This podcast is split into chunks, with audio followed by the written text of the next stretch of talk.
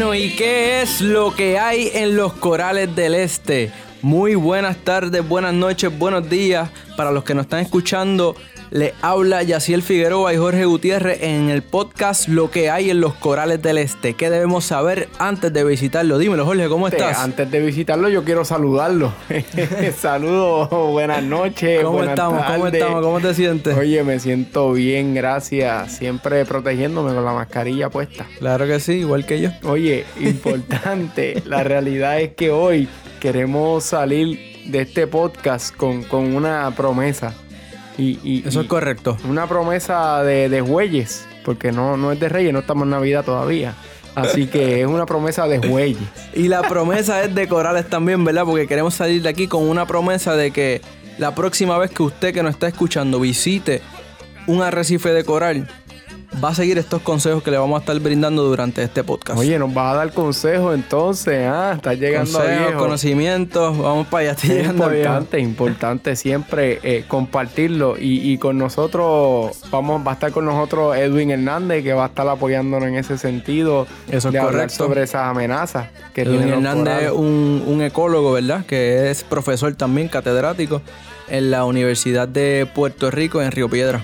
Oye, y, en específico nos vamos a transportar como si fuéramos a visitar las reservas naturales del canal de Luis Peña en Culebra y, arrecifes de la cordillera. Eso es correcto. Los corales del este. Para que tengan una idea, los que nos están escuchando, la reserva natural Arrecifes de la Cordillera es donde se encuentran los callos de Icacos, Palomino, Palominitos, Cayo Lobo, Cayo Diablo esa área, ¿verdad? A las afueras, al este de Fajardo. Oh, mira para allá, yo no sabía que eso era una reserva natural. Eso es una reserva natural, una reserva marina, ¿verdad? Y también tenemos en Culebra la del canal Luis Peña, que es ese, ese islote que ustedes ven cuando ustedes van a la playa Tamarindo en Culebra. esa agua que pasa por ahí entre la, el Cayo Luis Peña y, la, y, Culebra como tal en sí, Playa Tamarindo. Y Playa Melones también. Ese Cayo Luis Peña lo podemos ver desde Tamarindo o desde Melones. Y ahí no se puede pescar ni nada porque es reserva. Eso es correcto, eso es correcto. Eso desde el 99 que lo declararon los pescadores. Eso es correcto. está interesante, está interesante. Sí, eso es una historia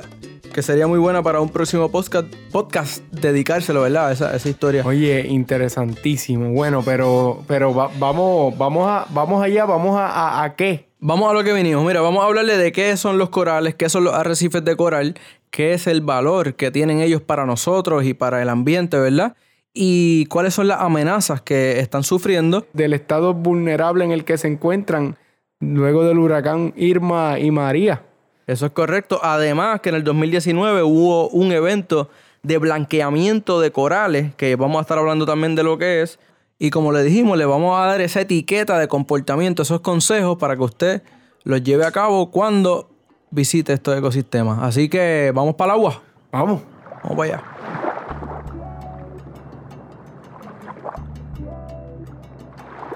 Ahora estaremos hablando sobre qué son los arrecifes de coral, cuál es su valor y qué lo hace vulnerable. Así que comencemos definiendo lo que es un arrecife de coral, Jorge. Oye, los arrecifes de coral son ecosistemas marinos que consisten de una gran diversidad de organismos, entre los cuales se encuentran los corales en sí, las algas y las esponjas marinas. Y eso es una de las cosas que hace especial a los arrecifes de coral, es su gran biodiversidad y su gran productividad. Oye, y el arrecife de coral es uno de los ecosistemas naturales con mayor biodiversidad en el planeta, a pesar de que ocupan menos de un 0.01% del fondo marino, o sea, bien poquito aproximadamente. Sí, a pesar de que ocupan bien poco espacio, tienen una, contribución que va mucho más allá de su escala física, ¿verdad? De lo, que, de lo que ocupan físicamente en la Tierra. Por eso es que los ecosistemas coralinos son en el mar lo que los bosques tropicales son en la Tierra. y muchos les llaman los bosques tropicales del mar. Eso es correcto. ¿Y dónde podemos conseguir estos bosques tropicales del mar? ¿Dónde podemos encontrar los ecosistemas de arrecifes de coral? Los arrecifes son comúnmente encontrados en aguas tropicales de nuestro planeta Tierra, especialmente en aguas poco profundas, debido a la necesidad de luz del sol para llevar a cabo fotosíntesis, que es el método mediante el cual obtienen energía utilizando los fotones de la luz. Sin embargo, también existen corales en aguas más profundas y regiones más frías del planeta, pero a una escala mucho menor y mucho menos conocido también. Estas zonas profundas están comenzando a explorarse con mayor frecuencia gracias a la tecnología de submarinos.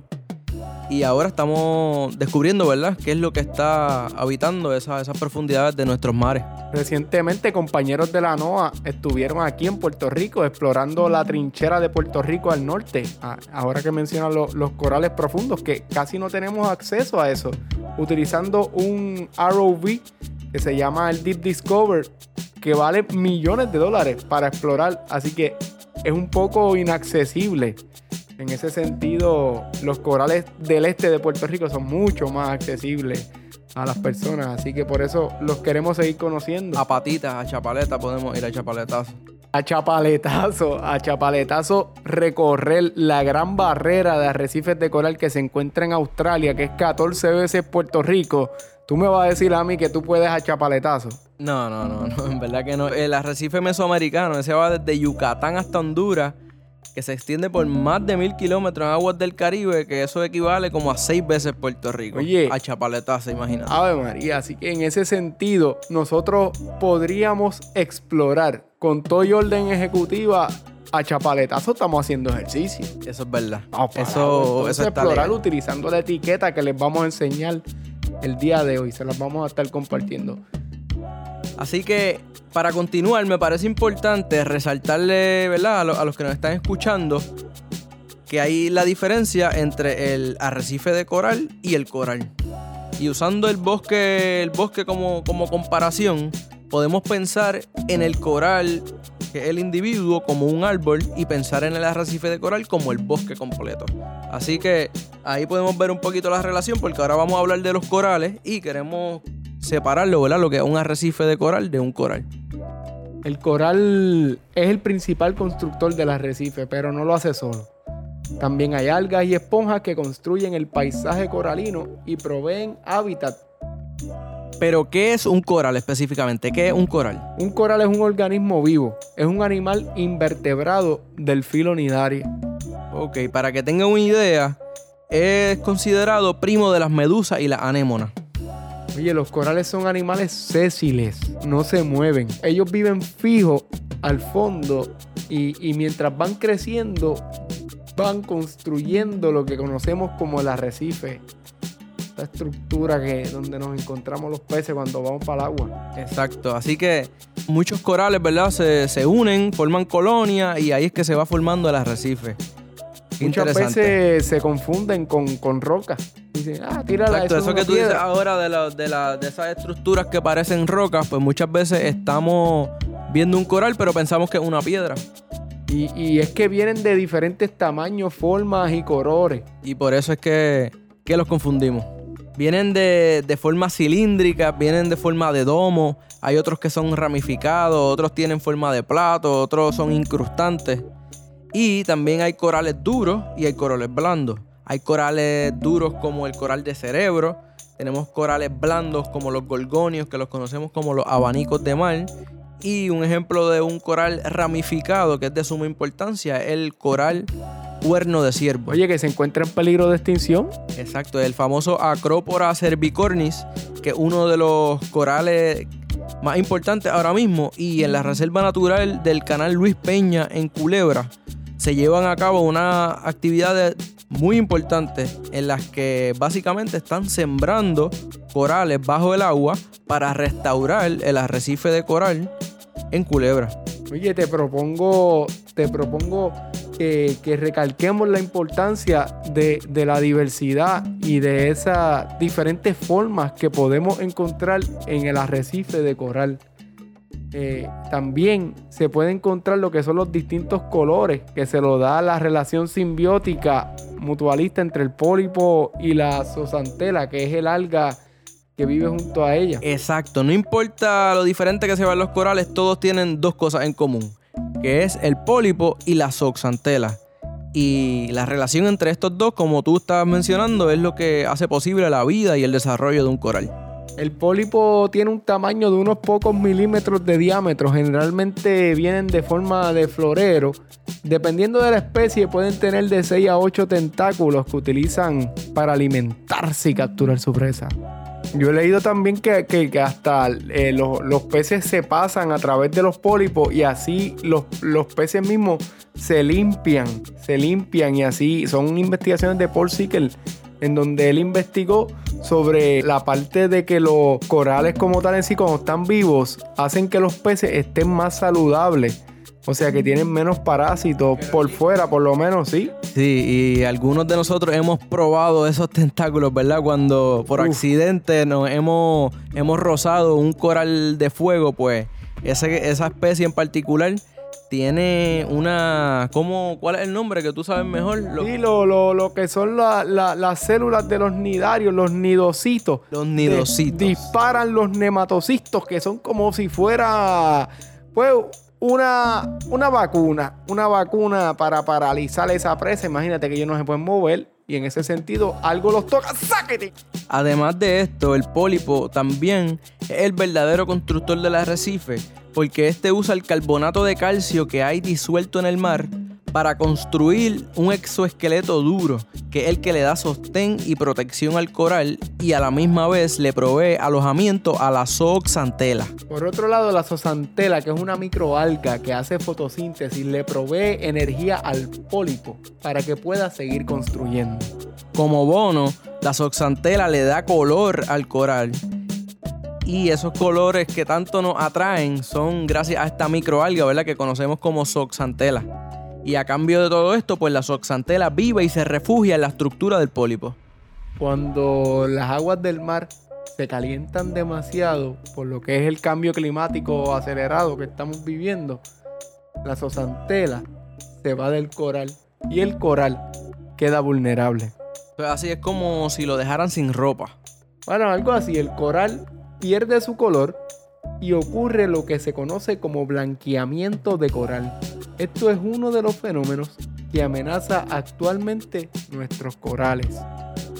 Eso es así, eso es una de las amenazas que vamos a estar discutiendo más adelante. Pero para resumir, entonces tenemos que el coral es el principal constructor de arrecife y estos crecen como resultado de la ayuda mutua entre el pólipo y la zooxantela y a medida que crecen los corales se forma el arrecife de coral, que es el ecosistema que provee hábitat para otras especies de peces, esponjas, tortugas, tiburones y muchas más. Oye, pero si quieres conocer más sobre la biología y la ecología de los corales de Puerto Rico, te invitamos a visitar el website del Programa de Conservación y Manejo de Arrecifes de Coral del DRNA y coralesdelstpr.com. Así que para más información, ya tú sabes, accede a esos enlaces. Oye. Que también están en la descripción del, podcast. Eso, eso es así, eso es así.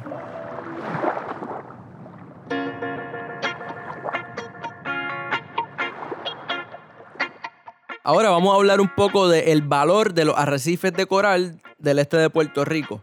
Los arrecifes de coral proveen servicios ecológicos, económicos y recreativos que son vitales tanto para la vida marina como para nosotros los seres humanos. En el contexto ecológico, uno de los atributos principales del arrecife de coral es que alberga y provee hábitat para una gran biodiversidad. Como mencionamos antes, este ecosistema es considerado uno de los ecosistemas más diversos del planeta de los arrecifes de coral tropicales que son parte de Estados Unidos, que incluyen los territorios de Florida, Texas, Puerto Rico, las Islas Vírgenes Americanas y Navasa, Puerto Rico es el más rico en términos de biodiversidad. Yo sí, Puerto Rico cuenta con 117 especies de corales duras, 99 especies de corales suaves y gorgonios identificados, y faltan los coralimorfos e hidrocorales que son como 21 especies para el 2002. en Puerto Rico hay una riqueza de especies mayor que la de todo Estados Unidos.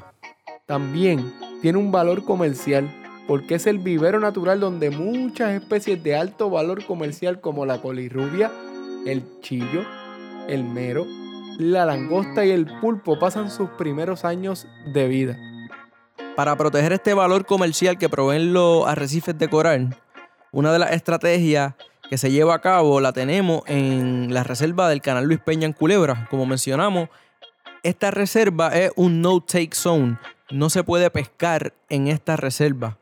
Y el propósito de, esta, de esta determinación de no pesca en esta área, que de hecho, de manera muy importante, fue, fue impulsada por los pescadores, es para esto mismo, para que estas áreas de arrecife cumplan con su rol de vivero natural y eso fue para allá, para el 1999, o sea, hace 21 años. Cumple 21 años la reserva del canal Luis Peña en Culebra. Oye, otro servicio o beneficio que nos proveen los arrecifes de corales saludables es la protección de las costas a través de la amortiguación del oleaje. Quédate este dato. Un arrecife de coral es capaz de disipar el 97% de la energía que traen las olas a la orilla. Esto según Ferrario y otros en el 2014. O sea que naturalmente los arrecifes de coral rompen las olas. Para que tengan una idea, el gobierno de los Estados Unidos gasta alrededor de 500 millones de dólares al año para mitigar inundaciones costeras. Oye, cuando lo vemos en dólares y centavos, ahí sí que vemos la verdadera importancia económica de estos organismos vivos. Para abundar un poco más en este servicio que nos brinda el arrecife, quiero hablarles brevemente de un estudio científico publicado en 2019 por el Servicio Geológico de los Estados Unidos, el USGS, este estudio integró el conocimiento ecológico, geoespacial, social, económico y de ingeniería para estimar en dólares y centavos el beneficio que los arrecifes de coral proveen al ser humano a través de la protección de nuestras costas ante eventos de inundaciones causados por marejadas. Los resultados del estudio indican que en Puerto Rico los arrecifes de coral protegen una actividad económica valorada en entre 186 millones de dólares durante eventos relativamente comunes hasta 976 millones de dólares durante eventos sumamente extremos. En Culebra, la protección de los arrecifes está valorada en entre 458 mil a 2.3 millones de dólares al año. Y anualmente los arrecifes de coral de Puerto Rico protegen sobre 4.000 personas y una actividad económica valorada en 117 millones de dólares. En resumidas cuentas, gracias a los arrecifes de coral, no tenemos pérdidas humanas y económicas mayores a costa de las inundaciones costeras y los arrecifes de coral son los rompeolas que nos protegen. Son seres vivos que están ahí para nosotros. Muy impresionantes esos datos, de verdad que sí. Otro servicio o beneficio que nos proveen los arrecifes de coral saludables son espacios de recreación y atractivos turísticos de calibre internacional. Aunque para muchos el valor de disfrutar y relajarse en estos espacios es incalculable. Citaremos algunos estudios que han cuantificado el valor de las actividades de recreación y turismo asociadas a los arrecifes de coral.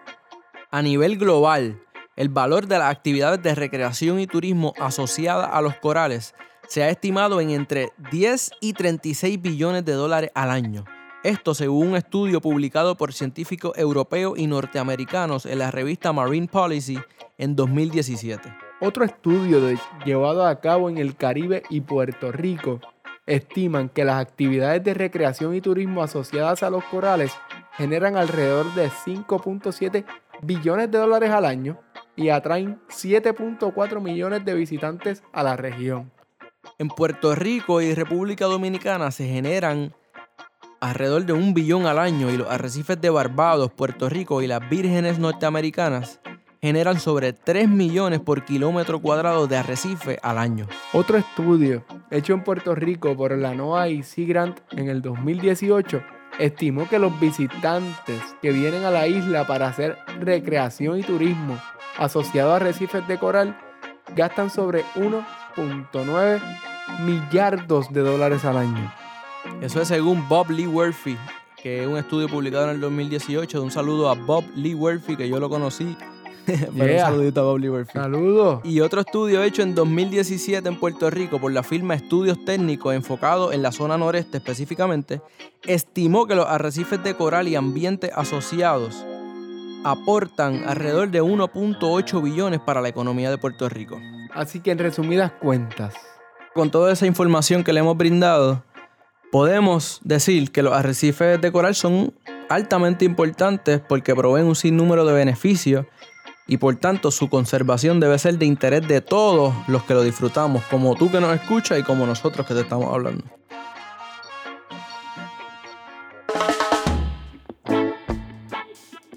Ya hemos hablado del valor de los arrecifes en sus dimensiones ecológicas, económicas y sociales. Y queda claro lo importante que son estos ecosistemas para todas las formas de vida del planeta. ahora, para que sigamos beneficiándonos de estos servicios, los arrecifes deben estar saludables. Lamentablemente, existen muchas amenazas a la salud de los arrecifes. A nivel global y regional, el calentamiento global y el cambio climático ha provocado el blanqueamiento de corales. De hecho, en el 2005 las elevadas temperaturas de la superficie oceánica provocó la pérdida de cerca de la mitad de los corales caribeños de los Estados Unidos. Por otro lado, el IPCC ha evidenciado un aumento en la probabilidad de huracanes y eventos de marejadas extremas, los cuales también afectan directamente a los arrecifes de coral, ya que estos son las primeras líneas de defensa que tenemos ante estos eventos. El IPCC es el Panel Internacional de Cambio Climático. Adicional a esto, tenemos brotes de enfermedades submarinas a nivel regional que también representan una amenaza importante para los arrecifes. A nivel local, las fuentes de contaminación de origen terrestre, como las escorrentías de alta concentración de sedimentos y nutrientes, las descargas de aguas sanitarias e industriales y la sobrepesca también afectan negativamente a los ecosistemas coralinos. Esto, aparte de los estresores naturales en el arrecife, como son la depredación por parte de caracoles y gusanos como el gusano de fuego, que se comen colonias de coral. Bueno, y, y quiero rescatar una entrevista que le hicimos al, al doctor Edwin Hernández, experto en arrecifes de coral de la Sociedad Ambiente Marino. Un saludo, Edwin, saludo. Oye, que estábamos en su oficina en la Yupi en aquel entonces, antes de la pandemia del Esto fue COVID-19. justito antes de que empezara la pandemia. Así Wow. que vamos a poner este clip de esa entrevista. Espero que la disfruten, escúchenlo. Lo que estamos hablando es que la- se ha influenciado la sobrevivencia de los corales y la condición del arrecife por factores locales, que es el mal uso de la tierra, las descargas de aguas usadas pobremente tratadas o sin tratar, la des- escorrentía sedimentada y por otro lado los eventos de cambio climático, ¿verdad? Todos estos eventos asociados al calentamiento, al blanqueamiento de corales y a los brotes de enfermedades. Ahora, debo mencionar en relación a esto último, sin pasar por alto, que además de esos factores que hemos mencionado, posiblemente algunas localidades en en la reserva de la cordillera eh, y algunas localidades en la isla de Culebra tienen unas presiones significativas de usos recreacionales Claro que sí. quizás no son manejados de la forma más adecuada. Es decir, múltiples embarcaciones llevando a turistas quizás a hacer snorkeling a unas mismas áreas, eh, efectos de turistas que se paran en el arrecife, eh, quizás, ¿verdad? Si, si, si no se maneja la concentración de personas en determinados lugares y en determinado tiempo, pues eso es un factor importante. Y como agravante a todo esto, lo último que está ocurriendo y, al presente está activo de forma epidémica es un brote de una enfermedad que se conoce, el nombre en inglés, el nombre técnico es Stony Coral Tissue Loss Disease o la enfermedad de la pérdida de tejido de los corales. Esto es un tipo de infección por microorganismos. Entre Culebra y la cordillera, múltiples arrecifes están mostrando evidencia de corales que todavía no se han recuperado completamente del blanqueamiento que hubo este año reciente, en el 2019. Y esos corales que se blanquearon ahora se están muriendo por lo que parece ser un brote de la condición esta del SCTLD, que son las siglas en inglés, la enfermedad que causa esas lesiones. Así que básicamente ahí le están dando encima del golpe de nuevo. Claro, es como el boxeador que lo golpean, lo golpean, ¿verdad? Le dan 8 segundos de protección, cuando se levanta le caen encima y lo vuelven a tirar a la lona. Y ahora mismo, pues, eh, los arrecifes están acorralados contra las cuerdas. Y eso que, que los arrecifes no tienen piernas, no pueden boxear, no pueden, no pueden correr como de la olla. En su momento, tú sabes que buscaba otro lugar, ¿no? Ellos son sésiles, se quedan ahí. Es así. Así que muy bien Edwin mencionó, ¿verdad?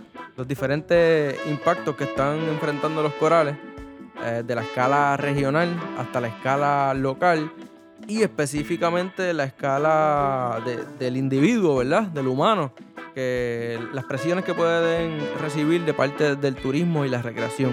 Oye, y esa tú nos puedes ayudar a disminuirla. Algunos de los impactos que nosotros como usuarios recreativos podemos tener es el rompimiento o la fragmentación de corales a causa de anclaje, impactos de hélices, de botes o de jet ski. Oye, que a veces vienen a las millas o, o tiras el ancla. Llegaste, tiraste el ancla. Se te olvidó de- del color de la arena, que es claro. O, o simplemente que estamos haciendo snorkeling y pateamos un, un coral, nos paramos encima de un coral y, y lo rompemos. Esto es muy lamentable porque los corales crecen de manera muy lenta y lo que rompemos en un segundo puede tardar años en recuperarse. Además de que la fragmentación de un coral lo hace más vulnerable a enfermedades y depredadores. Y también lo que es la resuspensión de sedimento, cuando uno le da un cantazo al suelo, que la arena sube como si fuera una bomba para arriba, ese sedimento fino vuelve y cae encima de los corales y no los deja hacer fotosíntesis. Claro, lo, sofoca, ¿verdad? Ellos tienen que invertir energía en expulsar, ¿verdad? Esos, esos granos de, de arena o, o sedimentos. También se descubrió lo del bloqueador solar cuando tiene los ingredientes oxibenceno y octinoxato, que tiene unos efectos tóxicos en los corales, en los peces. Esa, esa prueba científica lo vamos a dejar enlazado a este podcast para que lo puedan ver, leer y ponerse al día con la ciencia. De hecho, la ciencia es tan contundente que ya en Hawái hay una ley que prohíbe el uso de este bloqueador solar si vas a estar utilizando los arrecifes de coral, si vas a estar nadando en ellos. En las mismas comunidades costeras, en las playas, la gente te dice, mira, este, deja, no, no, no, papá, no te puedes tirar con, con, con ese, mm, tacho, no, con ese Sí, sombro. que están- Aquí en esta playa no te puedes de tirar.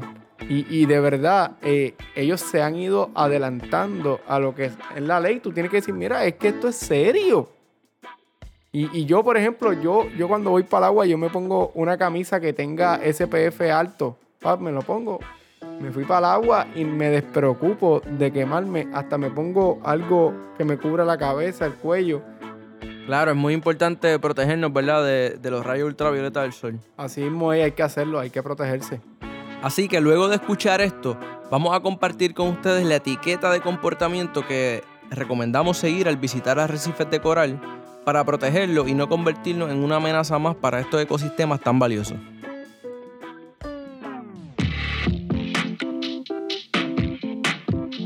Los arrecifes de coral son vitales para nuestra supervivencia como especie.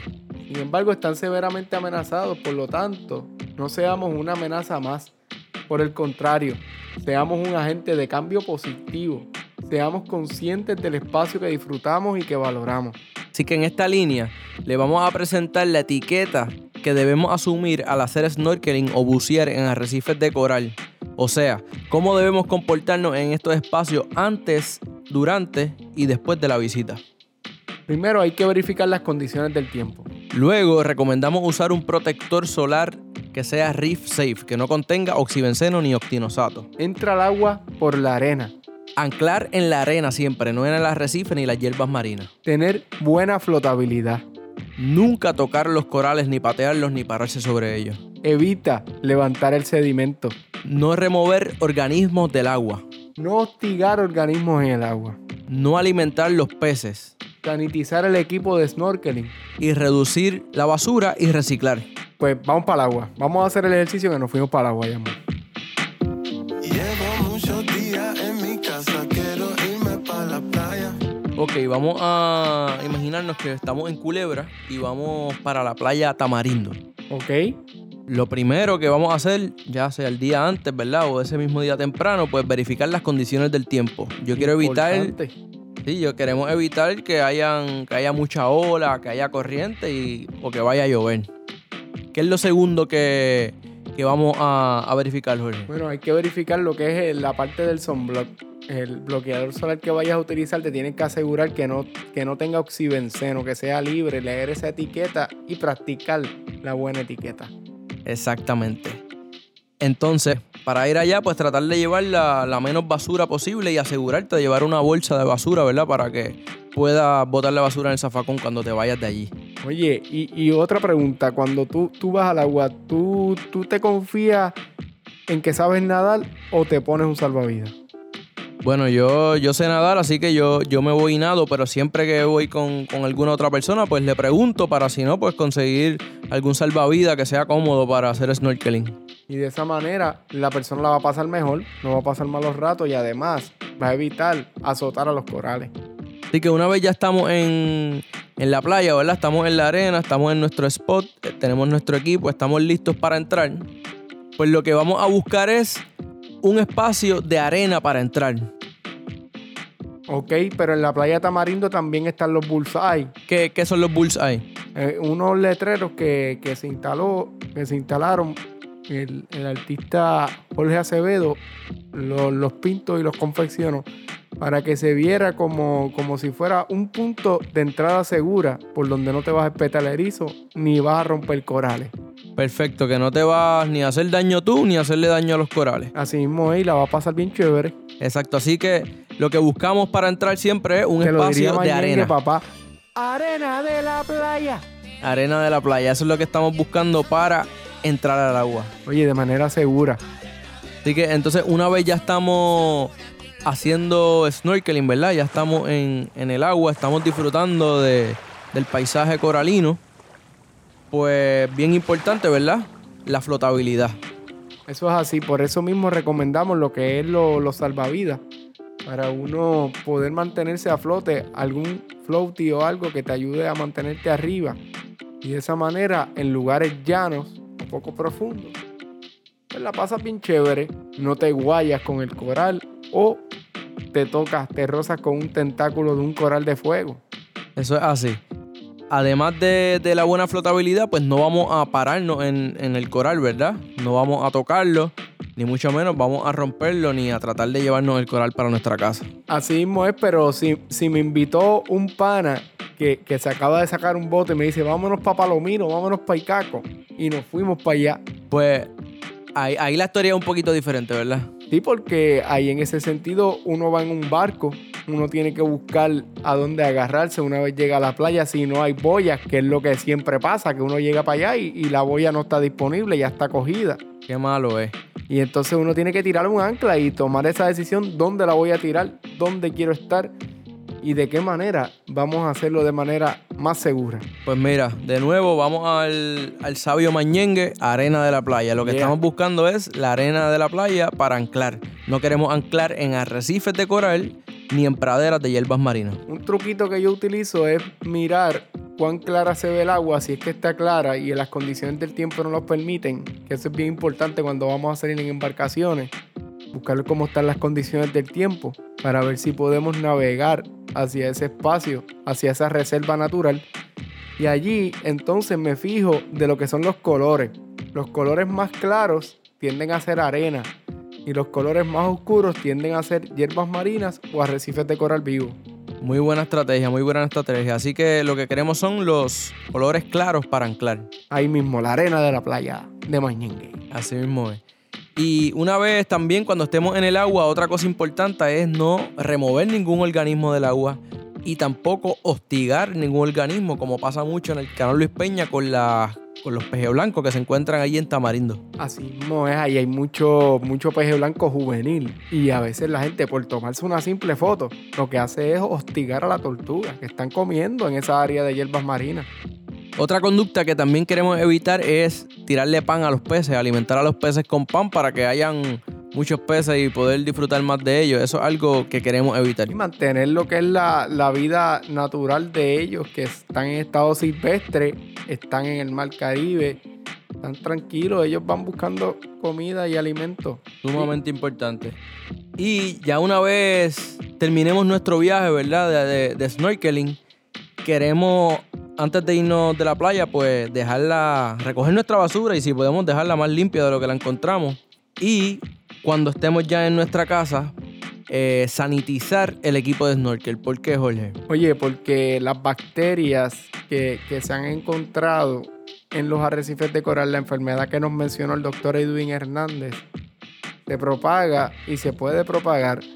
Podemos ser vectores de esa, de esa enfermedad. Sí, Nosotros. nosotros podemos ser vectores como los mosquitos del dengue que mueven ese virus de ser humano a ser humano. Pues nosotros podríamos también mover esa bacteria desde, por ejemplo, el arrecife de Culebra que se ha detectado esta enfermedad a- al arrecife de Isla de Mona, por ejemplo, en mi caso. Si me, si me voy para allá, pues podría llevarme eso, esas bacterias hacia allá. Así que yo soy bien cuidadoso y siempre sanitizo mi equipo utilizando cloro con una concentración de agua. Y de esa manera limpio mi equipo, lo libero de bacterias y evito propagar esta enfermedad. Bello. Así que acaban de escuchar la etiqueta de comportamiento. Queremos repetirla una vez más para que quede bien claro, ¿verdad? Y cuando encuentren ese enlace en la descripción de este podcast, pues nos ayuden firmando esa promesa. Así que Mira, pues bien importante al principio verificar las condiciones del tiempo antes de, de visitar cualquier reserva natural o espacio bien vulnerable. Caricoos.org es muy bueno. usar protector solar Reef Safe, que no contenga oxibenceno ni octinosato. Entra al agua por las áreas claras, por la arena de la playa. Cuando ande en una embarcación, el ancla va en la arena, no en el arrecife ni hierbas marinas. Tienes que tener buena flotabilidad y reconocer que si no sabes nadar o flotar, pues es mejor evitar ser una amenaza más para los corales y no darles un cantazo. Flota bien. Bajo ninguna circunstancia vamos a tocar los corales o pararnos en ellos y mucho menos arrancarlos y llevárnoslos con nosotros. Tocamos con los ojos y miramos con las manos. Evita levantar el sedimento. No vamos a remover organismos del agua. Ni tampoco hostigar organismos en el agua. Practica el social distancing acá. No vamos a alimentar los peces con pan. Sanitiza tu equipo de snorkel. Y por último, y no menos importante, reducir la cantidad de basura y reciclar. Oye, recuerden, al visitar a Culebra, apoyen las iniciativas locales de educación, conservación y turismo.